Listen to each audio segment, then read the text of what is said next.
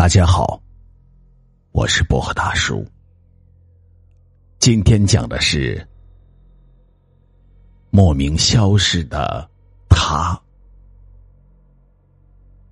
毕业一年后，我进了家广告公司，试用期三个月，职位暂定为文秘。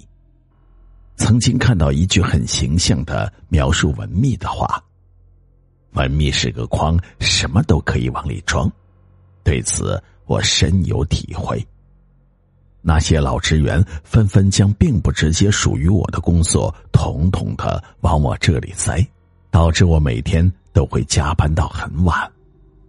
不过，幸好晚上还有一个人和我们作伴，那就是住在一楼的清洁工王姨。王姨是一位很质朴又和善的中年妇女。他总是在我们下班之后打扫楼道和卫生间，偶尔遇到我们，他便会和我们聊上几句，有时候会到我们办公室来小坐一会儿。我清楚的记得第一次见到王毅的情形，他看我一眼后，神情便激动了起来，嘴里一个劲儿的说着：“哎呀，真像，真像。”他一边说着，一边拿出一张照片来。这是我唯一的女儿，她在十几岁时就走失了。最近听说有人在这个城市看到过我的女儿，所以我就来到了这里，想边打工啊边寻找女儿。一旁的同事拿着照片端详了我片刻后。开玩笑的说：“哎呀，你和他的女儿真的很像，你回去问问你妈，你是不是捡来的？”我自然没有去问，因为我就是我妈妈亲生的。我妈妈为了生我做了剖腹产手术，刀口还发了炎，现在的肚皮上还留有一道宽宽的疤痕。但是王姨却认定了我。有可能是他的女儿，有几次还要我跟他去做亲子鉴定。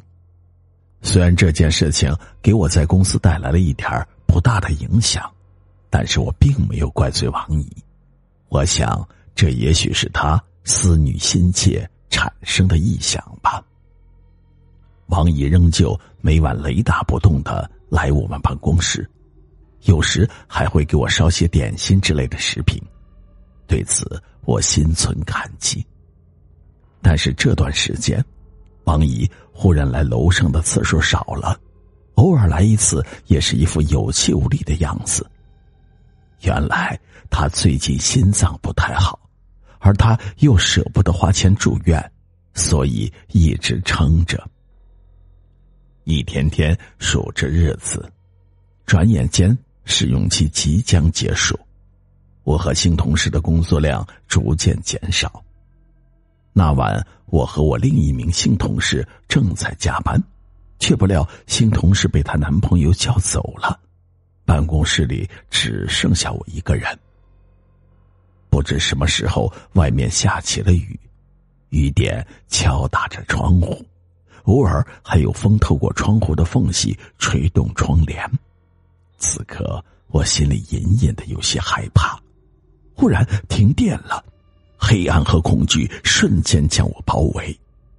我一边用手机上的手电筒整理着桌上的文件，一边打电话让哥哥来接我。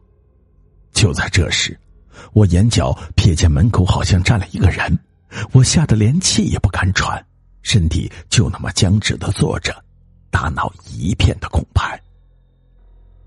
估计是停电了，一会儿就好。一个声音传来，我听出是王姨的声音。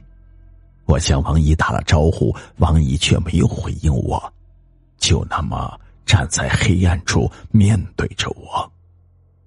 刚才我竟然没有听到她开门的声音，我想大概是被雨点敲打窗户的声音给遮盖住了吧。见到王姨，我恐慌的心里稍稍平稳了许多。尽管手电筒的光线太暗，我看不清楚王姨的表情，可我还是觉得他整个人有点木木的、怪怪的。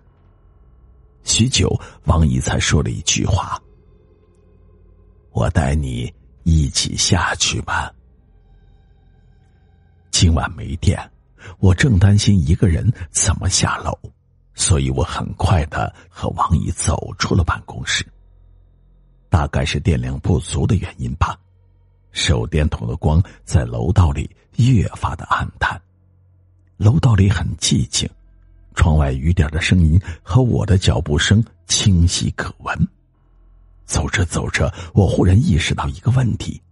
我和王毅两个人走路，怎么只听到我的脚步声？正当我满腹狐疑时，迎面投来一束光，原来是哥哥来接我了。我迎向哥哥，和他边说边往楼下走。当我想起王一时，却已经不见他的踪影。我想他大概是在我和哥哥说话的时候已经下了楼吧。但当我问哥哥有没有见到王姨时，哥哥却说，从他上了楼就没有看到我身边还有别人。这事儿真的奇怪了。我带着一头雾水回到了家。第二天早上上班后，我得到了一个意外的消息：王姨在昨晚忽然病逝，时间在十点左右。我惊愕的差点把水杯扔掉。昨晚停电时，我看了一下手机，时间正好是十点。我只觉得头皮一阵阵发麻，心跳也瞬间加速了起来。我安慰自己，也许是王姨想在临死前看看我，所以才上了楼吧。但是他反常的举动和静得出奇的脚步声。又说明什么呢？我在百思不得其解中熬到了下班。第二天，我便被母亲送到了医院里，因为从昨晚开始，我便一直在发着烧。母亲一直说我八字弱，所以我向她隐瞒了这件事。病好后，我以身体不好为理由，向公司递交了辞呈。我不知道那晚王姨是不是想在临死前去看看我，但是我却无法摆脱她和那栋楼给我带来的恐惧感。我怕继续在这里工作会崩溃掉。曾经我以为，时间会一点点的将这段记忆淹没，但是至今我仍然害怕太阳落山，害怕一个人在家。甚至害怕有人说我长得像某个人。不过，虽然这段记忆带给我难以磨灭的心理阴影，但我还是认为王姨是个好人。可怜天下父母心，无论在哪个世界，母爱都是一样的。